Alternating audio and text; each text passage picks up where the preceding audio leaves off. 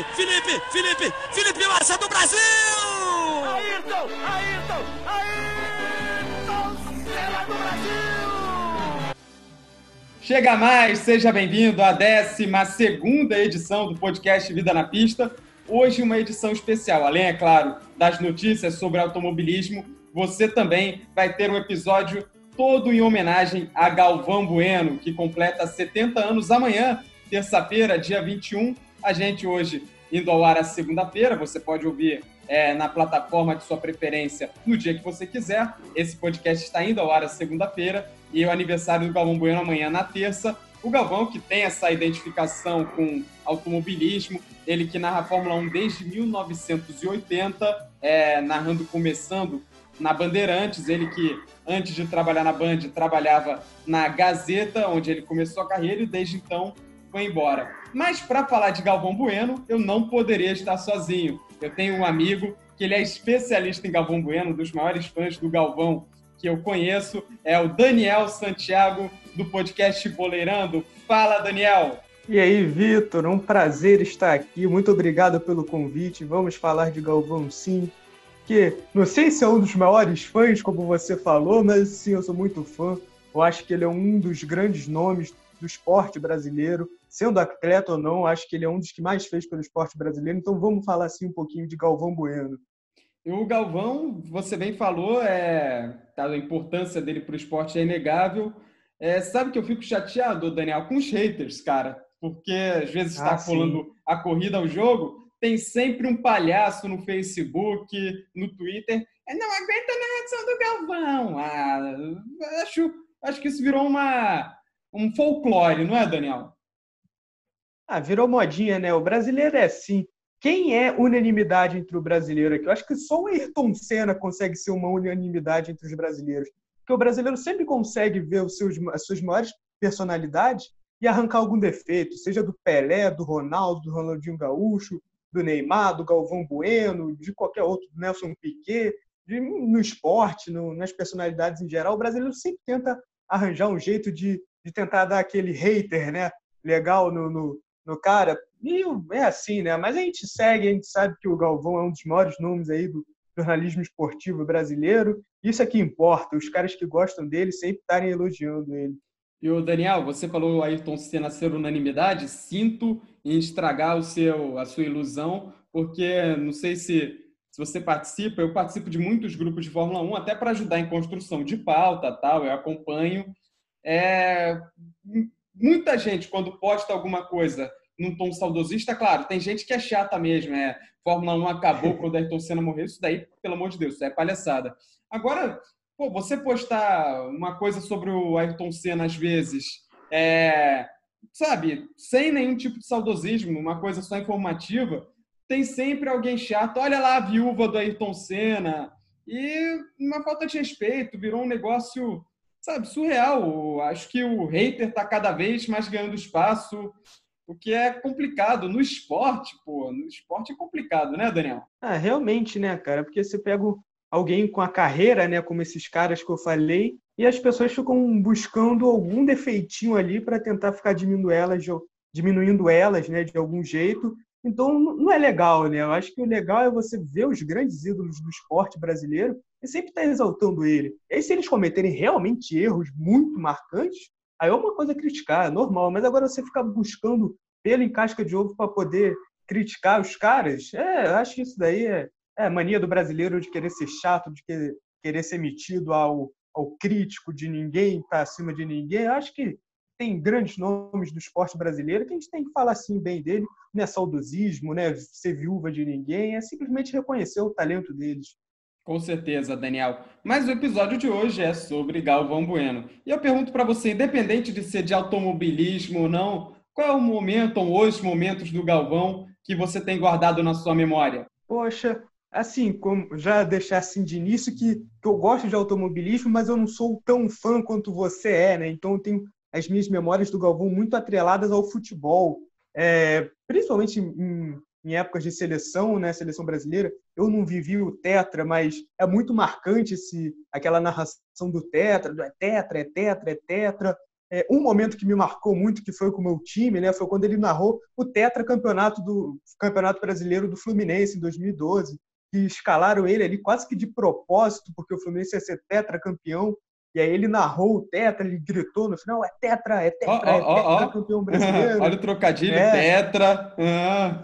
É, já ligaram ali no sinalzinho na Globo, botaram justamente ele para narrar, então tem muito isso. As Olimpíadas de 2016, quando, quando o Neymar faz o gol no final, no Ouro Olímpico, então realmente são alguns momentos que eu lembro assim do Galvão, e sempre está assistindo é, os jogos da seleção com o Galvão, por mais que hoje tenha, por exemplo, no Sport TV, que tem narração do Luiz Carlos Júnior, do Gustavo Villani, do Milton Leite, mas eu sempre prefiro estar assistindo os jogos da seleção na Globo para assistir o Galvão, porque eu acho que para mim não é nem por ser melhor narração ou não, mas para mim já virou questão de tradição. Tem jogo da seleção, eu tô sempre ali ouvindo o Galvão, mesmo mesmo que, que hoje, como o pessoal diz, né, que a narração dele é chata, que não sei o quê, mas para mim sempre vai ser o Galvão Bueno, seleção brasileira, sempre andando junto. Claro, acho que cada um terá a sua preferência. Ah, um gosta mais da narração do Kleber Machado, outro do Luiz Roberto, outro do gostava do Luciano do Vale. Agora, você depreciar o trabalho do Galvão de, de uma forma hater mesmo, isso aí é, é ridículo. Falando em momentos marcantes do Galvão, olha, você falou Olimpíadas de 2016 do gol do Neymar, mas eu lembro muito de outro momento que foi o esporro no Neymar. Esse eu lembro bastante. O Galvão Bueno visivelmente pistola ali na Rio 2016, é, colocando ali. Acho que foi o Galvão Bueno um dos maiores, é, um dos maiores incentivadores, é, da, um dos maiores culpados do ouro do Brasil, porque naquela Rio de Rio 2016 seleção brasileira estava muito mal empatar com, com o Iraque. Era Iraque ou Irã, Daniel? Você que é bom nisso. Acho que foi Iraque. Iraque, né? Empatar com com o Iraque não, não, não pode, não tem como, né? Claro, momentos do Galvão. Lembro sempre, sou corintiano, para quem não sabe, Mundial 2012, ele narrando o gol do Guerreiro contra o Chelsea, aquela narração dele. É, quem, é, quem, quem acompanha corintiano sabe do começo ao fim. Danilo limpou, pé direito bateu, toque de cabeça, olha o gol, olha o gol, olha o gol, olha o gol. Essa daí todo mundo lembra. É, as narrações da seleção brasileira Copa América, Copa do Mundo, sempre não tem como falar de seleção brasileira e não falar de Galvão.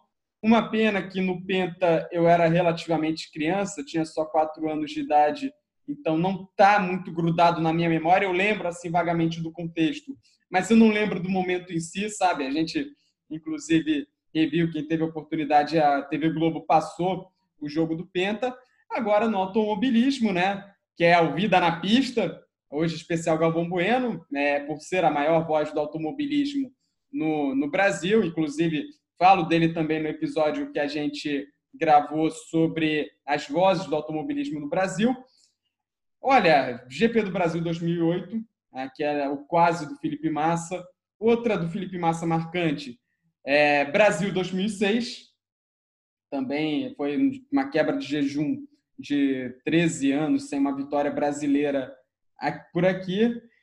Poxa, falar de, de Galvão Bueno, a gente tem sempre que lembrar da, dos títulos do Ayrton Senna, dos títulos do Piquet, que o Galvão narrou, só não narrou 81, mas narrou é, os títulos de 83, 87, inclusive tem narração do, do, da campanha de 83 do Piquet na nossa lista aqui.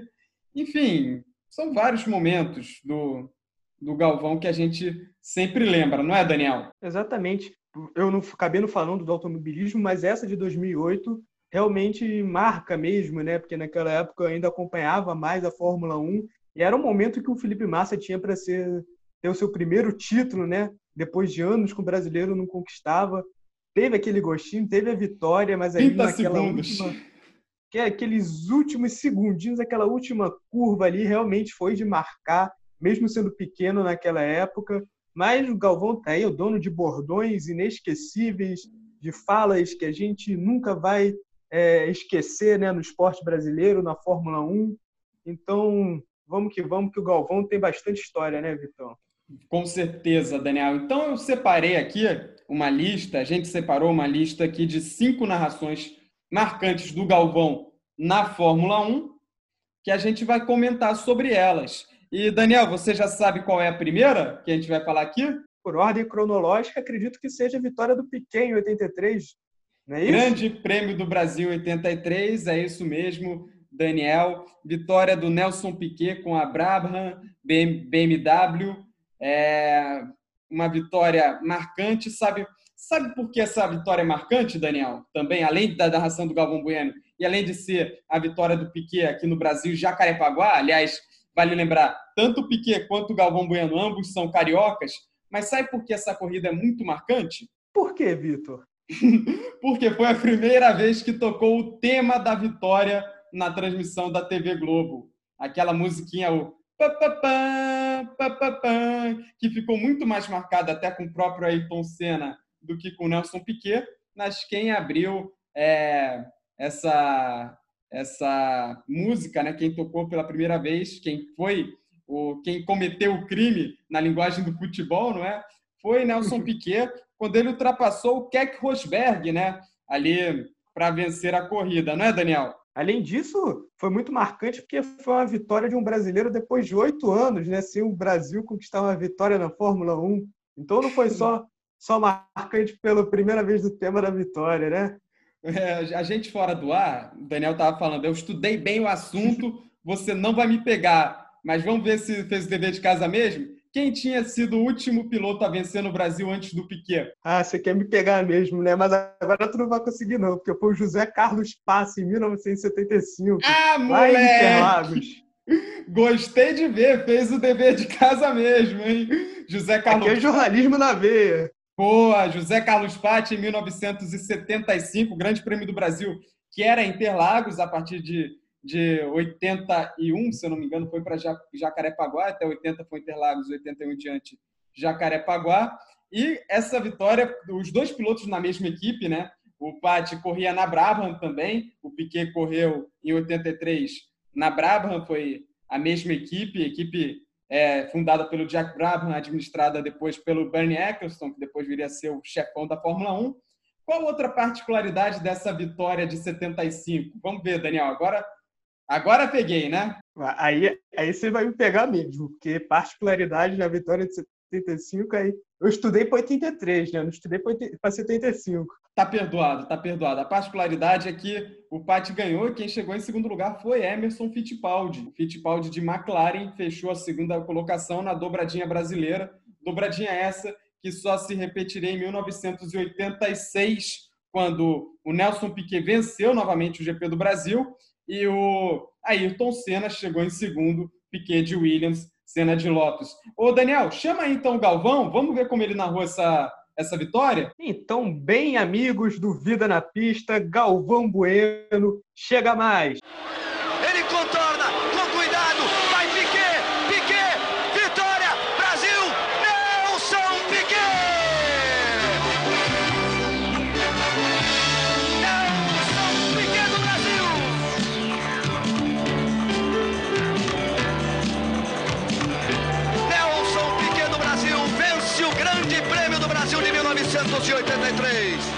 Para você que curtiu essa narração histórica do Galvão Bueno, Nelson Piquet vencendo o Grande Prêmio do Brasil Interlagos 83 é, de Brabham BMW, a gente faz um salto no tempo, Daniel. Para onde a gente vai saltar agora? Agora nós vamos para o Japão, em 1988. Pois é, Grande Prêmio do Japão de 1988. É a corrida também histórica, que inclusive a Globo reprisou algum, algumas semanas atrás. E o que, que aconteceu nessa corrida, Daniel? O primeiro título de Ayrton Senna na Fórmula 1.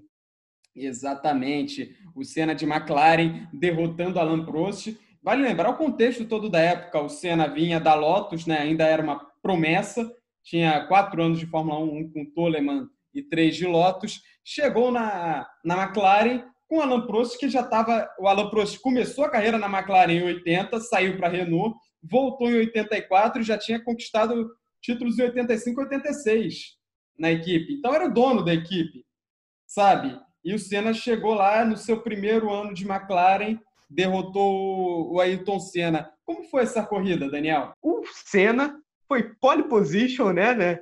Na, na corrida. Ah, então deixa, um deixa eu te interromper. Então, se ele foi pole position, ele ganhou fácil, de ponta a ponta, mão, com a mão nas costas. Óbvio que não, óbvio que não, porque o brasileiro não pode ganhar nada fácil, né? Ele teve um problema no motor logo na largada e acabou caindo para a 14 posição e teve que fazer uma corrida total de recuperação até conseguir chegar na primeira posição que deu o título a ele. Ultrapassando Alain Prost, é, que era o rival na briga pelo título. Senna ganhou esse campeonato com uma corrida de antecedência. Ainda houve uma corrida na Austrália, né, que na época encerrava o campeonato da Fórmula 1. A corrida era muito bacana, né? Que geralmente a corrida final era na Austrália, só que como o título muitas vezes era decidido em Suzuka, a corrida da Austrália virava uma corrida festiva, né? Uma corrida mesmo de despedida, sem, sem nada a disputar mais. É... é tipo um prêmio de Abu Dhabi dos últimos anos? É, nos últimos anos, Abu Dhabi, Brasil, México. Não, no México, o Hamilton tem conquistador no México ou nos Estados Unidos, né? Varia um pouco. Mas tem que ser é, tipo isso, tipo Abu Dhabi, Abu Dhabi Brasil. Aliás, a gente segue na expectativa falando nisso. O calendário da Fórmula 1 definitivo ainda não foi anunciado. É, não sabemos qual a situação do Grande Prêmio do Brasil para esse ano, mas vale lembrar que o João Dória, governador do estado de São Paulo, liberou o circuito de Interlagos para receber as corridas sem a presença de público. Já está liberado, então, pelas autoridades locais é, a corrida acontecer no Autódromo de Interlagos. Resta saber agora se é, a Fórmula 1, a administração da Fórmula 1, o Liberty Media, vão querer, vão, é, vão achar seguro realizar a corrida aqui no Brasil.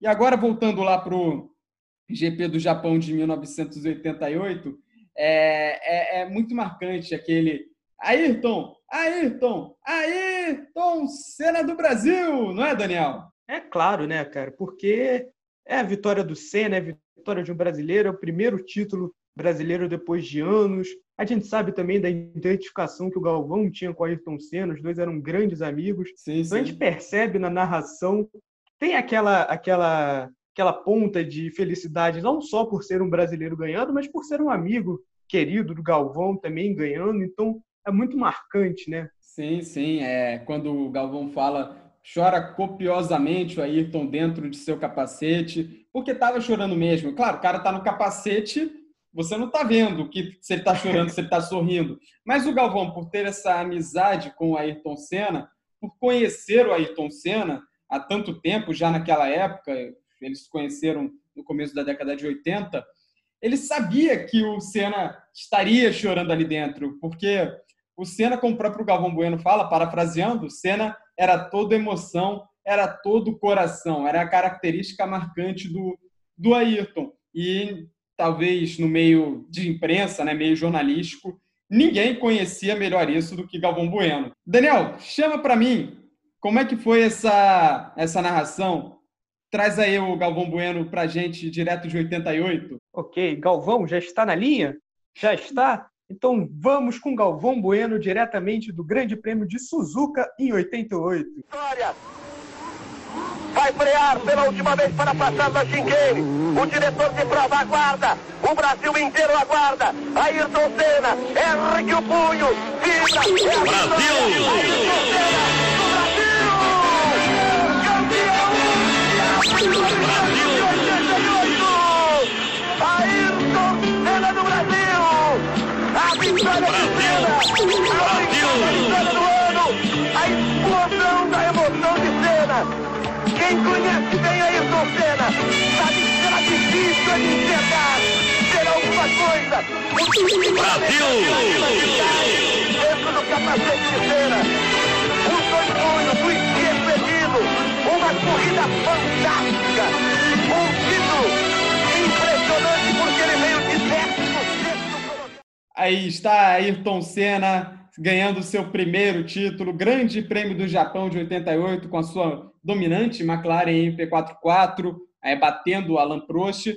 E de 88, agora o salto não é tão grande, a gente vai saltar três anos à frente, vamos para 1991.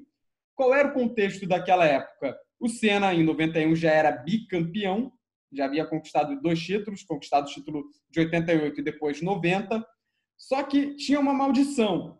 O Senna nunca tinha conseguido ganhar no Brasil, Daniel. Exatamente, já tinha alguns anos do Senna na Fórmula 1, mas ainda não tinha vindo essa vitória, já tinha tido dois títulos, mas a grande vitória em Interlagos ainda não tinha saído, né, Vitor? É, no Grande Prêmio do Brasil em 91, que já tinha retornado para Interlagos, né? É, já tinha deixado Jacarepaguá e voltado para São Paulo. O Senna fez o dever de casa, ele fez a pole position e só que a Williams naquela época já começava a querer ser um carro é, dominante. A McLaren ainda estava na frente, a Williams ainda penava um pouquinho para acertar a sua parte eletrônica, a suspensão ativa, o controle de tração, mas já estava quase ali no ponto certo, vamos dizer assim. A McLaren ainda tinha alguma vantagem, então Senna, principalmente nas primeiras corridas daquele ano, fez valer isso. Senna conquistou quatro vitórias consecutivas, é, fez pole position em todas essas corridas. E o Grande Prêmio do Brasil foi a segunda etapa daquele ano. A primeira foi o Grande Prêmio dos Estados Unidos, também vencido pelo Ayrton Senna. E o Mansell estava muito forte naquela corrida, só que o Mansell acabou ah, rodando, acabou abandonando a prova e parecia que o Ayrton Senna teria uma vitória tranquila, porque o Patrese, segundo colocado, estava distante. Mas por que não foi tranquila, Daniel? Aí é aquela coisa que eu falei, né? Com brasileiro a coisa nunca pode ser fácil. O Senna tinha essa vantagem de quase 40 segundos para o Patrese, só que aí o carro inventou de dar um problema na marcha, e aí o Senna teve que ir se, se desdobrando ali dentro do carro, dentro da corrida, acabou fazendo com que diminuísse a cada volta a distância entre o italiano e o brasileiro, e a chegada foi algo quase que triunfal, com o Senna quase se chorando de dor ali, se tremendo de dor. Tanta o esforço foi que ele teve que fazer para conseguir levar o seu carro até o final da corrida, né, Vitor? Sim, e a maneira como o Galvão Bueno traduz aquele momento, porque, é claro, 91 não era como agora. Se fosse hoje isso acontecendo, é, saberia pelo rádio que o Senna estaria com problema no câmbio. Na época não era assim, na época era muito é, raro um rádio aparecer na transmissão, não era algo fácil de se fazer, é bom a gente ressaltar aqui. Então não se sabia o que estava acontecendo. Então acreditava-se que o carro tinha um desgaste de pneus excessivo. Isso foi ficando notório porque os tempos do Senna começaram a ficar muito altos. Só que aí veio a chuva, né? Aí na chuva, é, Ayrton Senna é, era imbatível e conseguiu segurar o carro ali, ainda que o Patrese estivesse se aproximando com a Williams, que era um grande carro, e o Senna cruzou a linha de chegada em primeiro. O, o Ayrton, o Galvão Bueno apelando né, para o Mihaly Ridazzi, o fiscal de pista, né, que quem deu a bandeirada. Vai lá, Mihaly Ridazzi, acaba logo com essa prova! para dar a bandeirada, né? O Mihaly Ridazzi, que foi durante anos o principal é, comissário né, do Grande Prêmio do Brasil, principal ali, vamos dizer assim, diretor de prova, né? E o Senna deu a volta da vitória ou não, Daniel? Como é que foi isso? Não deu, né? Porque na hora que ele foi parar ali para pegar a bandeira com os fiscais, o carro simplesmente parou, ele também não conseguia mais seguir. E ali, com o auxílio dos fiscais, ele teve que sair do carro de tanta dor que ele estava e acabou dando a volta, volta da vitória num, num, na caminhonete ali que pegaram ali para para levar ele lá para o pódio. E é uma das cenas, acho que mais emblemáticas né, da carreira de Ayrton Senna, o seu esforço, que acabou levando a tantas dores e a tanto sacrifício, mas que veio com a vitória. Acho que foi um momento sublime aí para o esporte, para a Fórmula 1 brasileira, né, Vitor? E você lembra desse momento? Você não tem como. Você lembrar do, do Galvão Bueno na hora ali na narração. Você não consegue, sabe? Imagina você imaginar outra pessoa narrando aquele momento. Não tem como, porque o Galvão traduziu ali certinho o esforço do Senna para erguer o troféu, erguer a bandeira do Brasil quando ele chegou ao pódio. O Senna que teve espasmos musculares, né, por conta do esforço realizado, já que o carro ficou preso na sexta marcha. Então o giro ele teria que ele teve que manter o giro lá em cima do motor. E mantendo o giro lá em cima, o carro fica muito mais arisco. Então a força que você faz ali no volante é a força sobre-humana. Aí, aí a gente entra com o preparo físico que o Senna tinha. O Senna foi um dos pioneiros na questão de preparo físico na Fórmula 1. É, isso e que é bem destacado também, até mesmo na narração do Galvão Bueno. E fora a, toda a emoção, né? É um misto de dor com emoção. E o Galvão Bueno, nessa narração, traduz muito bem isso, não é não, Daniel? Exatamente, exatamente. É aquele momento de superação brasileira que a gente sempre gosta de ver. É um momento que realmente vai ficar marcado e mostra também, né, o, o Senna, como você falou, que foi um dos primeiros a, a adotar essa posição, de que o, o piloto de Fórmula 1 também tem que ser um atleta, né? Ele tem que se preparar realmente fisicamente, porque são corridas de 60, 70 voltas e que ele fica duas horas ali guiando um carro. Então tem que ter o preparo mesmo para conseguir aguentar, para estar tá sempre concentrado, para não começarem as dores. Então, muita gente pode achar que ah, está dirigindo um carro, não tem esforço algum, mas ele está ali dirigindo um carro a 300 km por hora, ele está tendo que fazer curvas muito muito apertadas às vezes, então realmente ali mostra que o Senna era, além de um baita de um piloto, era um baita de um atleta também. Então a gente vai agora dividir com você que está nos ouvindo esse momento. Curta bastante, relembre essa narração histórica do Galvão Bueno no Grande Prêmio do Brasil de 1991, com a vitória dele, Ayrton, Ayrton, Ayrton Senna do Brasil. De ponta a ponta no Grande Prêmio do Brasil, fica de pé a torcida. As bandeiras começam a se agitar. A quadriculada em preto e branco está nos, nas mãos de Mihaly Ridazzi. Senna vai apontar. Patrese está perto, mas ele vai apontar. Aí Senna, de ponta a ponta, vai apontar Ayrton Senna. Depois desta curva, aponta Senna vem pra reta, vai pra vitória, Mihaly Ridazzi, Ayrton, Ayrton, Ayrton, Senna do Brasil! De ponta a ponta ele vence em Interlagos, uma grande vitória de Senna, de ponta a ponta, ele vibra muito, você Senna dentro do seu cockpit.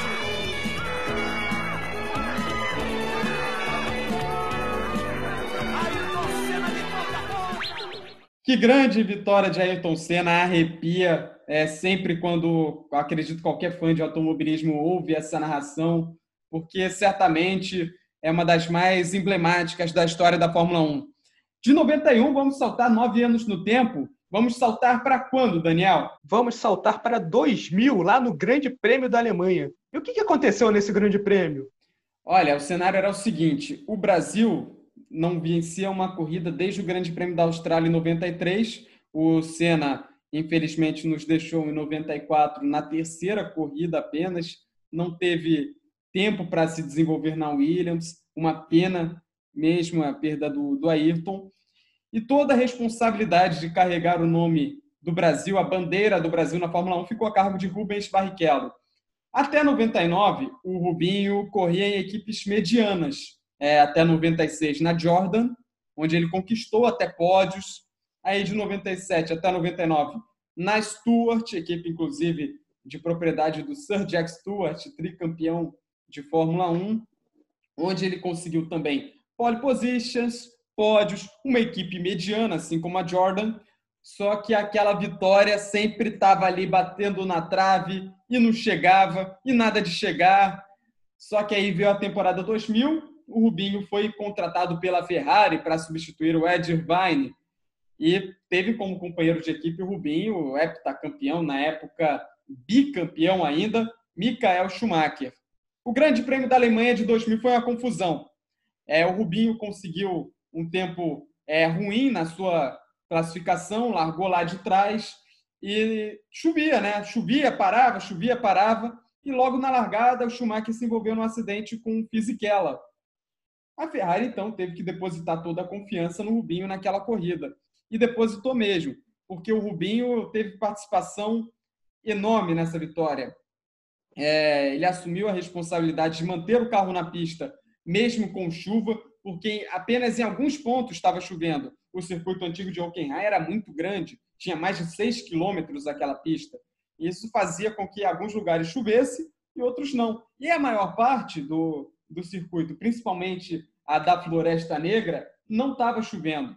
Então o Rubinho optou por não parar nos boxes, diferente do que fez a dupla da McLaren, na época Mika Hakkinen e David Coulter, e o Rubinho com um carro que naquela pista tinha desvantagem para as McLaren, porque as McLaren tinham melhor velocidade final de reta, já a Ferrari não tanto quanto a McLaren, McLaren com motor Mercedes que sempre empurrou muito bem. Aí o que, que aconteceu com, com tudo isso, Daniel? Primeiramente, para ser mais exato, o Rubinho largou em 18º. Isso, fez o dever e de aí, casa. É, fiz o dever de casa, né? e aí vem aquela história né, do brasileiro com a chuva, né? Que já vinha com a Ayrton Senna. E aí o Rubinho foi, foi, foi, foi, foi e acabou fundo no final, né? Exatamente, Daniel. Uma vitória emblemática. Sete anos é, de jejum na Fórmula 1, que naquela época era o maior jejum de, do Brasil sem vitórias, já superado com larga vantagem nos dias de hoje, né? que já são 11 anos de jejum. Na época, 7 era um negócio absurdo, hoje em dia 11, né? É, para fazer o quê? Na época era o maior jejum que, a, que o Brasil já tinha passado sem vitórias na Fórmula 1 e o cenário todo propício. Finalmente, um brasileiro numa equipe grande, o primeiro brasileiro a correr pela equipe oficial da Ferrari, falando nisso, dependeu desse fator aí, principalmente do abandono do Michael Schumacher, a equipe ter uma dedicação toda para ele. E vamos tocar o tema da vitória que há sete anos não tocávamos. Aí a narração do, do Galvão Bueno, ele destacando também as emoções do Reginaldo Leme, é, que era o comentarista nessa parceria de anos do Galvão com o Reginaldo Leme, Reginaldo que saiu da TV Globo ano passado. É ele falando: o Reginaldo chora aqui na cabine, o Burt aqui do meu lado chora aqui na cabine. O Burt, que inclusive é, ele estava começando, ao mesmo tempo que começava a carreira dele na Fórmula 1, começou a carreira dele como comentarista na mesma época, né? É tipo você ser treinador e jogador no futebol. O cara tá emendando tudo. Como é que vai fazer para lidar com essas duas? Mas aparentemente lidou, né? Sim, o Burt ficou até 2003 na Fórmula 1, mas já começou a comentar em 2000, né? Quando ele estava começando na categoria ainda. Então ele fez ali o, ele era comentarista ao mesmo tempo piloto. Em 2000, se eu não me engano, ele substituiu o Ed Vine numa prova, né? Foi quando ele fez a estreia na Fórmula 1. Aí correu algumas temporadas, correu pela Pro, pela Jaguar em 2001, é, depois correu pela Prost também no mesmo ano. Ele que era um piloto considerado mediano para razoável, infelizmente não conseguiu grandes resultados na Fórmula 1, mas compensou como comentarista. Acho o Burt um excelente comentarista e, e estava nesse momento junto com o Galvão e Reginaldo Leme nessa primeira vitória do Rubens Barrichello, Daniel. Exatamente. E agora já podemos chamar Galvão Bueno? Pode chamar, chama aí, Daniel. Então, Galvão Bueno, que naquele dia foi o hoje sim, né? Então, Galvão Bueno, diretamente do Grande Prêmio da Alemanha, com Rubens Barrichello do Brasil. Aí vem Rubens Barrichello. E nós vamos ouvir o tema da vitória, que há sete anos não tocávamos. Aí vem Rubinho na ponta dos dedos. Rubens, Rubens, Rubens, Rubens Barrichello do Brasil!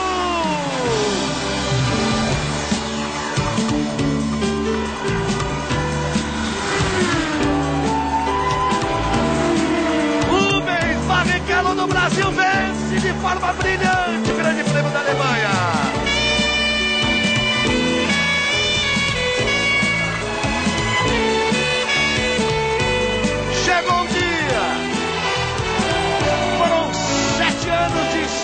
Fórmula 1 brasileira. Vamos agora para o nosso quinto e último momento desse top 5, aqui top 5 das narrações de Galvão Bueno na Fórmula 1 e em homenagem né, aos 70 anos de Galvão Bueno, que serão completados nesse dia 21 de julho.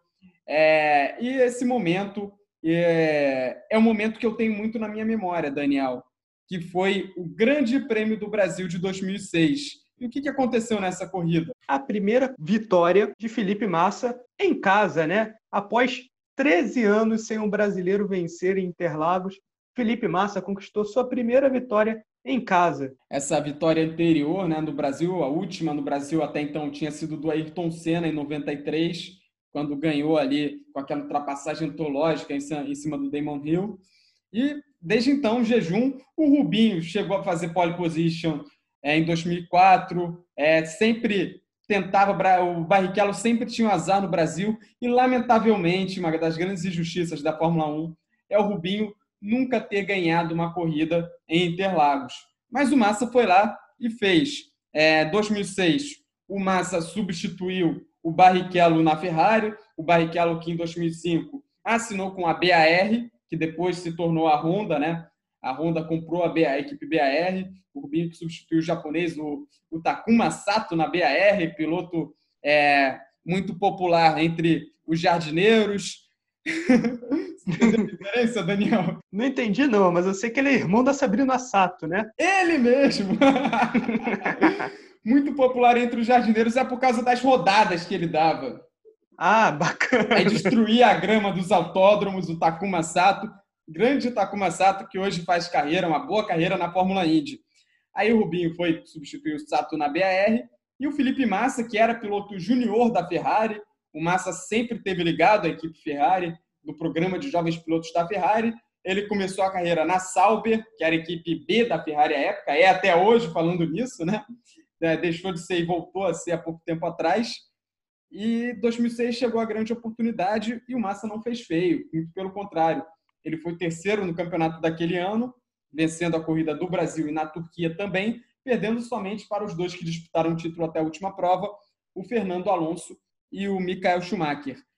Última prova, o Alonso da Renault chegou com 10 pontos de vantagem para Michael Schumacher. O Schumacher, para ser campeão naquela corrida, precisava de uma combinação extremamente improvável, que era o seguinte: ganhar a prova, que na época valia 10 pontos, e torcer para o Alonso não pontuar. E o que era impensável, porque os oito primeiros na época pontuavam e o Alonso tinha um dos melhores carros do grid. Acabou não acontecendo, o Schumacher não fez a parte dele, é... o Alonso chegou em segundo e o Schumacher foi apenas o quarto colocado, depois de largar em décimo lugar. E nisso, o Felipe Massa teve a grande oportunidade, já que o Schumacher praticamente não tinha chances de ser campeão, a equipe pôde dar uma atenção melhor para ele, não é, Daniel? Exatamente. Lembrando que essa corrida também foi a primeira despedida do Schumacher, né, da Fórmula Sim. 1. E aí o Massa, né, com todo esse contexto que você pôde, você estava falando aqui, teve essa oportunidade de ter essa garantia de que seria é, a, o, o, menino da hora ali na Ferrari, né, para conseguir ganhar essa corrida dentro de casa. E acabou que essa vitória do Massa acabou meio que ofuscando né, na transmissão a vitória do campeonato do Fernando Alonso, né? Porque Fernando Alonso saiu ali como bicampeão da Fórmula 1, mas os olhos todos estavam para o Felipe Massa, o garoto prodígio, ganhou em casa, o, o, garoto da Ferrari, que vai seguir agora o caminho do Schumacher depois que ele se aposentou. Então o Massa teve essa primeira vitória aí bem marcante para ele, para a Ferrari, para os brasileiros. Com certeza, Daniel. Aí foi, foi até marcado pelo Felipe Massa estar com o macacão verde e amarelo, né? É, em homenagem ao Brasil, essa grande vitória. E uma história que eu vou contar para você e para quem está assistindo. Eu já contei ela em partes no episódio Momentos Marcantes, né? É nossa, nossa estreia do Vida na Pista. Vou recontar ela aqui agora. Eu vi esse jogo junto com. Esse jogo, olha, maluco. Eu vi essa corrida junto com meu pai. Meu pai, que infelizmente não está mais entre nós, num, num, bar aqui em Niterói, na, na zona sul de Niterói. E o meu pai era torcedor alucinado do Schumacher, Daniel. E meu pai queria que o Schumacher conquistasse o título. Sabe o que o meu pai estava torcendo para que acontecesse? Para que o Massa rodasse? Não. Pior, para que o Massa batesse propositalmente no Alonso e tirasse o Alonso, o Schumacher pudesse ganhar, olha só. A estratégia. Ó, estratégia. Stonks. Aí o meu, meu pai ficava enchendo a minha cabeça com isso para me sacanear, e eu ali, não, pelo amor de Deus, isso não pode acontecer, o Massa tem que ganhar. Aí o Massa ganhou, foi uma, uma grande vitória, um grande momento de felicidade para mim. É um dos meus momentos marcantes no automobilismo. É, falo dele também no episódio 1 do Vida na Pista. Você que ainda não ouviu, convido você a ouvir o nosso primeiro episódio do Vida na Pista, Momentos Marcantes de Fórmula 1. E a narração do Galvão Bueno, é claro, que fica, ajuda o momento a ficar mais emocionante, não é? Exatamente. Eu também tenho uma história, porque eu não lembro muito nessa época, né? Porque eu tinha apenas oito anos, né? na época dessa corrida, então não tinha muita noção do como era a Fórmula 1. E como eu já te falei anteriormente, eu torcia para o Alonso nessa época. Então eu achava que o Fernando Alonso, né, vendo esse nome, ele era brasileiro. Então, ali no auge dos meus oito anos, sem entender muito bem ainda de Fórmula 1, é, eu acabava torcendo para o Alonso. Então, a memória que eu tenho desse dia é do Alonso sendo campeão e eu comemorando, porque eu já torcia para o Alonso há um ou dois anos, porque eu achava que ele era brasileiro. Então, mesmo depois descobrindo que ele era espanhol, eu continuei torcendo para ele. Então, eu lembro dessa vitória do Massa como, grande, como grande título do Alonso, o cara que eu torcia por conta de uma mentira que nunca foi verdade, né? Ele sempre foi espanhol, nunca foi brasileiro. Comigo aconteceu o contrário, Daniel. Meu pai detestava o Fernando Alonso. Aí eu herdei um pouquinho dessa antipatia. E olhando a carreira do Alonso, é uma antipatia justificável, né? Ainda mais por nós brasileiros. A gente lembra do Fernando Sasser Ten na Alemanha 2010, né? Sacaneando ali o Felipe Massa. A gente lembra da batida proposital do Nelsinho Piquet também, que o Alonso estava envolvido. Então, para quem. Não para quem. Hoje em dia, não, né? Hoje em dia eu estudo mais o. o eu trabalho né, com automobilismo, é, sou jornalista também de automobilismo, faço outros trabalhos, mas faço também automobilismo. Mas na época, quando eu era um reles espectador, olhando esses fatos assim, a gente tinha tudo para detestar o cara, pô. É, mas eu, eu desde pequeno trago muito essa veia torcedor em mim, e a gente sabe que time você não pode trocar, né? Então, piloto eu também não trocava. Então, acontecesse o que acontecesse, eu estava ali com o Fernando Alonso. Quando o Piquet bateu ali, quando o Nelson Piquet bateu, eu comemorei, porque era a vitória do Alonso. então, ali na, na, naquela hora, junto com o teu piloto que você torce, para mim valia tudo. E o importante era o Alonso ganhar. É, não, torcida, torcida, né? Hoje em dia, eu como jornalista de automobilismo, como também amante do esporte, eu fiquei muito feliz com a notícia da volta do Alonso à Fórmula 1. Ele que volta ano que vem pela equipe Renault, é, vai substituir o Daniel Ricciardo, que vai para a McLaren, nessa dança das cadeiras aí que está se desenhando. E é bom ter um campeão no grid. Eu torço muito para que o Vettel permaneça. O Raikkonen, Raikkonen tá mal, né, cara? Eu acho que o Raikkonen já podia pendurar o capacete. Largou em, em último na corrida da Hungria e eu acho que ele não precisa disso. Bate o recorde lá do Rubinho, que ele quer bater, de piloto com mais largadas, e depois vai descansar ou vai fazer outra coisa.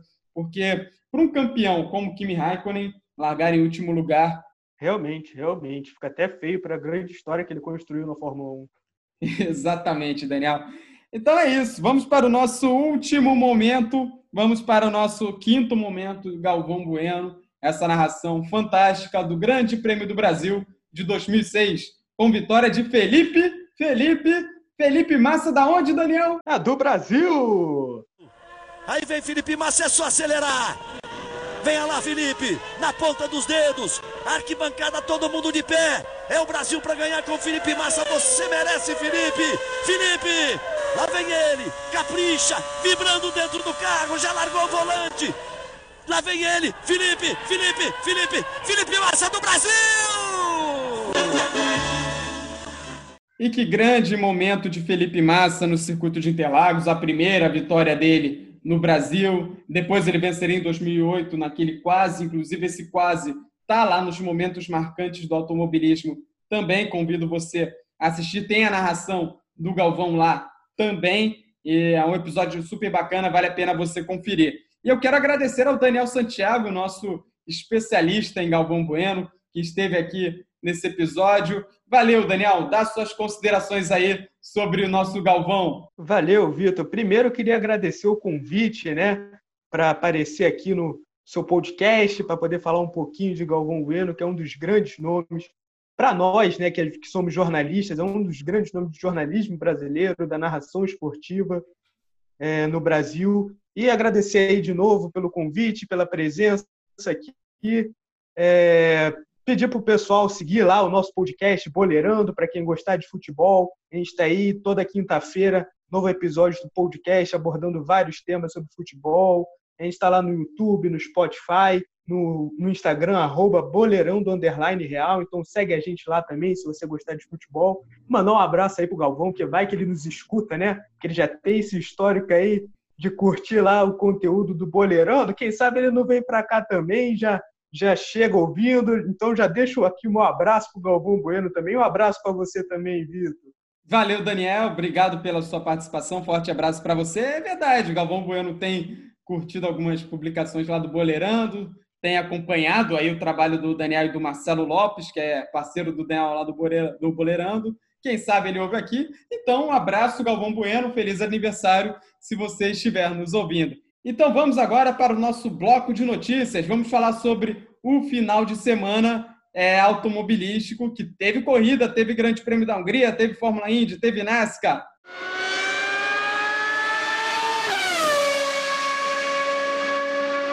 Ontem teve Grande Prêmio da Hungria de Fórmula 1, vencido por Lewis Hamilton, da Mercedes. Ele chegou à sua oitava vitória no circuito de Hungaroring e assumiu a liderança do Mundial de Pilotos de 2020. E a corrida começou bem movimentada. Por conta da chuva que caía no circuito antes da largada, os pilotos foram para a pista com pneus intermediários. Só que a pista começou a secar antes do início da prova. Aí a estratégia da equipe Haas foi inteligente. Os pilotos da equipe largaram do box porque depois da volta de apresentação trocaram para os pneus de pista seca e logo depois da largada os demais foram parando. Resultado: Kevin Magnussen e Romain Grosjean foram parar na terceira e quarta posição, respectivamente.